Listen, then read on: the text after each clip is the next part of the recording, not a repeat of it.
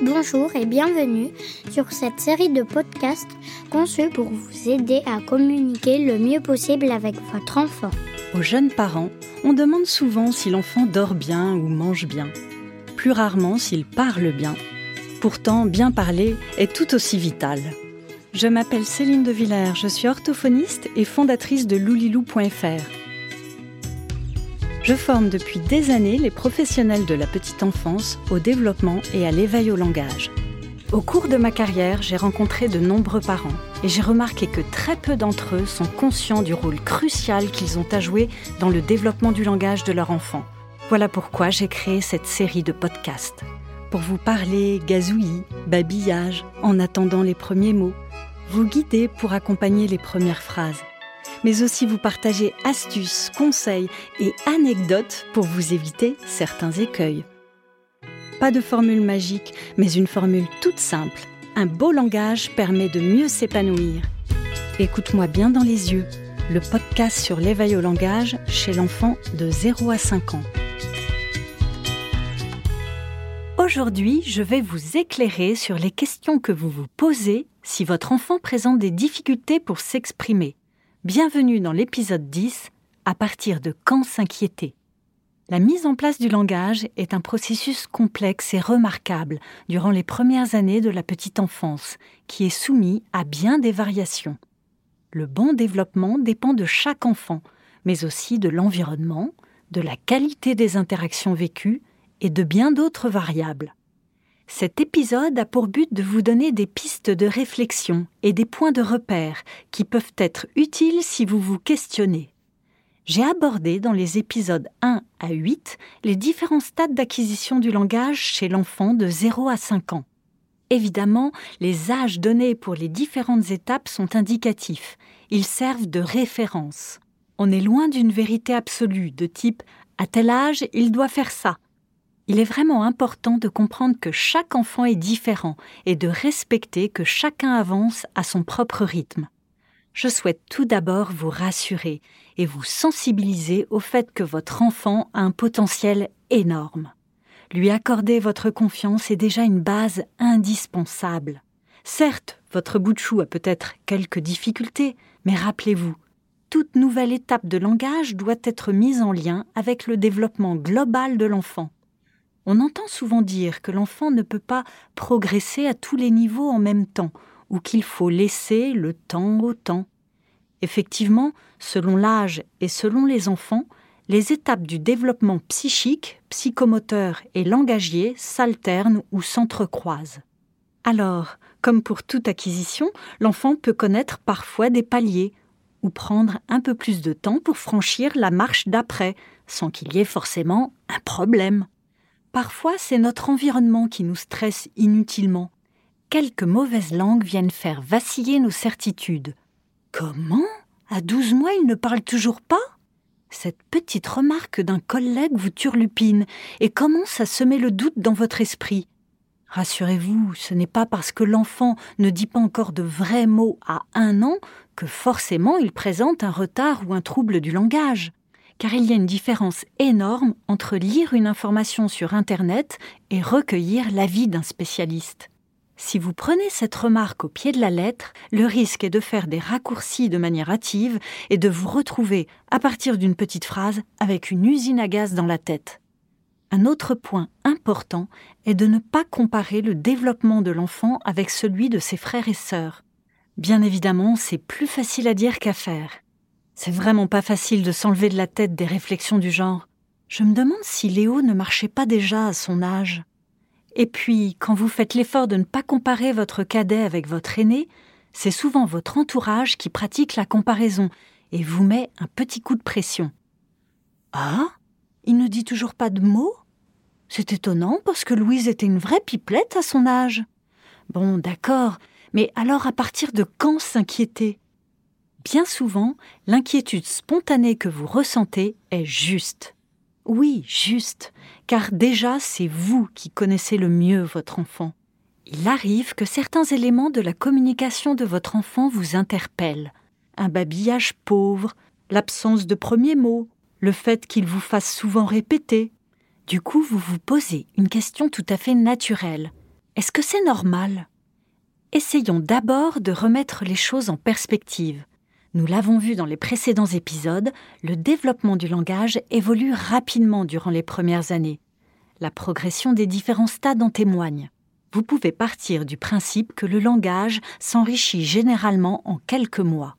En cas d'inquiétude, la première étape est déjà de voir si la problématique s'inscrit dans le temps, car une situation peut parfois se débloquer naturellement. Se donner trois à six mois semble raisonnable pour constater une amélioration. Parfois, certains facteurs peuvent freiner le bon développement du langage. Je pense par exemple à une utilisation trop importante de la tétine après deux ans, qui devient réellement un bouchon à parole, ou encore aux otites répétées. Eh oui, l'oreille de votre petit bout peut être atteinte d'une otite séreuse sans que vous vous en rendiez compte, et cela peut réellement gêner la mise en place de la parole. C'est ce qui est arrivé à Thibaut, mon deuxième enfant. J'avais remarqué qu'il ne se retournait pas quand je chuchotais derrière son dos.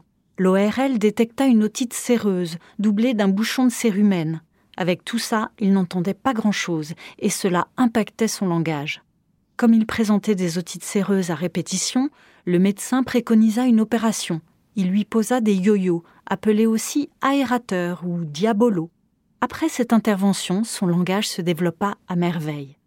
Un terrain d'otite à répétition est donc à considérer comme un facteur de risque pour le bon développement du langage. La surexposition aux écrans également.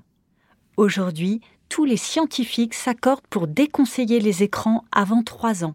Pour bien se développer, le cerveau d'un tout petit a besoin avant tout de la relation humaine et d'objets du réel, et non d'objets virtuels, Devant un écran, les sens du jeune enfant sont littéralement bombardés. On parle alors de surstimulation. Alors oui, devant votre téléphone, vous avez l'impression que votre enfant se calme, car son attention est captée, mais il n'en est rien. En réalité, le tout petit est abruti par des flashs imprévisibles, qui génèrent de l'angoisse et de l'agressivité. On est bien loin du calme dans le sens sérénité.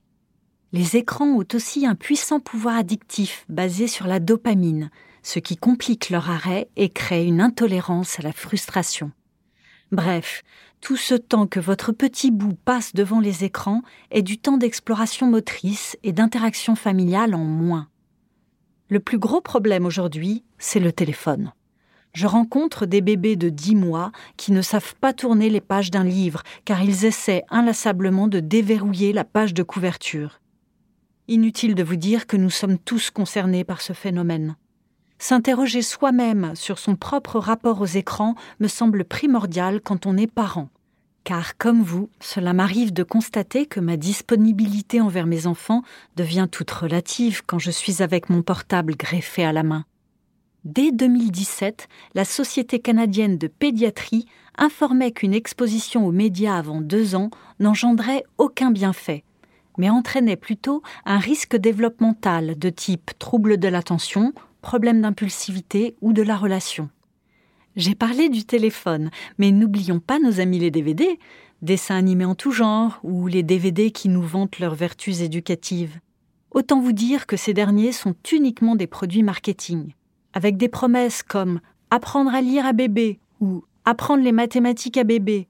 Autant vous dire qu'on part dans du grand n'importe quoi les DVD pour les moins de 3 ans représentent tout de même 30% des parts du marché. À l'heure actuelle, aucune recherche scientifique ne démontre le succès de ces programmes d'apprentissage précoce auprès d'enfants tout venant. Au contraire, les études démontrent qu'une surconsommation de DVD génère un appauvrissement du vocabulaire et du développement cognitif.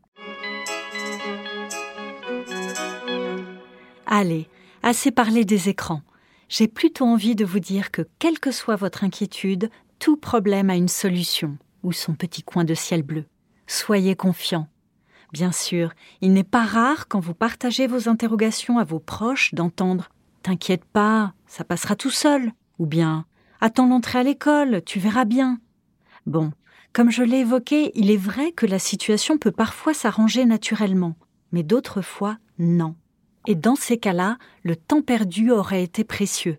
Précieux pour demander l'avis d'un spécialiste, pour réajuster la manière d'échanger avec l'enfant, ou précieux pour démarrer une prise en charge orthophonique, à minima être inscrit sur une liste d'attente.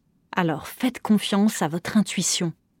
À la PMI, service de protection maternelle et infantile, ou dans la structure petite enfance qui accueille votre enfant, des professionnels peuvent vous informer et vous orienter si besoin vers la démarche adéquate. En tout cas, l'INSERM ou l'ANAS, l'Agence nationale d'accréditation et d'évaluation de la santé, décrivent quelques signes évocateurs d'une difficulté de langage et qui méritent l'avis de votre médecin. Si bébé ne babille pas à 10 mois, le babillage étant le fait de dire des syllabes, par exemple da da da da. Si l'enfant ne dit pas de mots à 18 mois, ou s'il ne s'exprime pas avec deux mots juxtaposés du genre tomber doudou à 2 ans si la voix de votre enfant est en permanence cassée, nasale ou trop forte, si son langage régresse ou que vous avez le moindre doute sur son audition, si votre enfant bégaye et qu'au fil des semaines son bégaiement s'intensifie et lui fait perdre confiance en lui, si vous êtes la seule personne à réussir à comprendre votre enfant au moment de l'entrée à l'école, si ses phrases sont toujours mal construites vers 4 ans et qu'il ne parle pas de lui en disant je, si votre questionnement concerne l'un de ces points, cela ne sert à rien de rester seul avec votre inquiétude. Bien des professionnels peuvent vous aider. Le premier interlocuteur à qui vous adressez est votre médecin référent. Par exemple, depuis 2019, en cas de suspicion d'autisme, vous pouvez solliciter votre médecin généraliste ou votre pédiatre pour une consultation longue qui coûte 60 euros et qui est remboursée. Pour toute autre inquiétude liée au langage, le médecin demandera souvent un contrôle de l'audition, des PEA, potentiel évoqué auditif, ou un audiogramme. Et oui, même si le dépistage réalisé à la maternité était normal, il arrive parfois que les difficultés à entrer dans le langage soient liées à un problème auditif acquis. Donc en premier, on cherchera souvent à écarter cette cause. fois la difficulté de langage avérée et le diagnostic posé, mettre en place des soins n'est pas toujours aisé, et comprendre les possibilités de prise en charge ne l'est pas non plus. Il faut choisir la meilleure option de prise en charge selon la problématique de l'enfant. Orthophonie en libéral, hôpital ou centre de soins. Pour cela, on doit se familiariser avec de nombreux acronymes qui font référence aux structures de soins pluridisciplinaires de notre système, CMPP, CAMS. Rassurez-vous, les professionnels de santé et votre médecin sauront vous conseiller au mieux. En ce qui concerne l'orthophonie, les listes d'attente ont explosé ces dernières années. La raison est tout d'abord le nombre de départs à la retraite, corrélé à la limitation du numerus clausus mais surtout l'augmentation des troubles du langage dus à la surexposition aux écrans. Pour autant, ne baissez pas les bras, gardez espoir. Un ou une orthophoniste accueillera votre enfant avec professionnalisme et bienveillance. Un premier rendez-vous se fait sur ordonnance de votre médecin et donne lieu soit à un bilan orthophonique avec rééducation, soit à un bilan de prévention et d'accompagnement parental. Ce dernier bilan vous permet d'exposer la problématique de votre enfant à un thérapeute du langage et de la communication. Cette démarche préventive est possible même avant trois ans, alors n'hésitez pas. Il existe également des sites ressources fiables, comme le site allo-ortho.com, véritable plateforme de prévention qui donne bien des informations utiles en attendant de démarrer une prise en charge.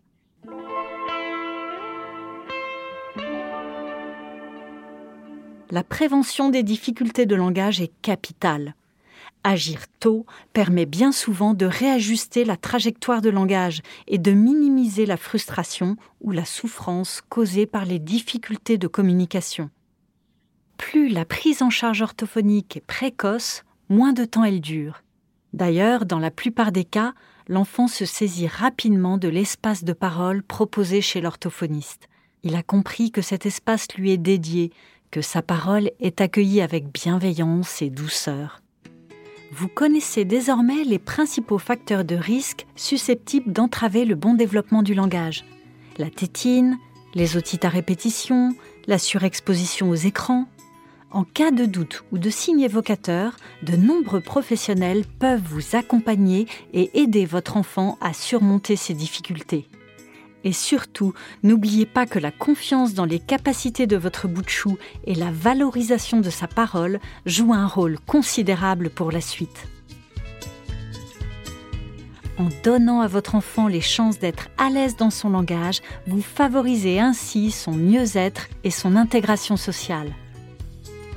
En effet, entrer à l'école maternelle avec un bagage langagier de qualité facilite les futurs apprentissages. Viser une entrée au CP avec une belle articulation permet une meilleure acquisition de la lecture et de l'écriture. Lolilou porte cette conviction. Un beau langage permet de mieux s'épanouir. Ainsi se termine l'épisode 10, intitulé À partir de quand s'inquiéter. J'espère qu'il vous a plu. C'était le dernier épisode de la série sur l'éveil au langage. Merci pour votre écoute. N'hésitez pas à commenter et à partager le podcast autour de vous. Vous pourrez trouver davantage de ressources gratuites sur le sujet, vidéos et articles, sur le site loulilou.fr ou la chaîne YouTube. C'était Écoute-moi bien de les yeux, la série de podcasts sur l'éveil au langage de 0 à 5 ans, imaginée et écrite par Céline De Villers, produite par Logarithme.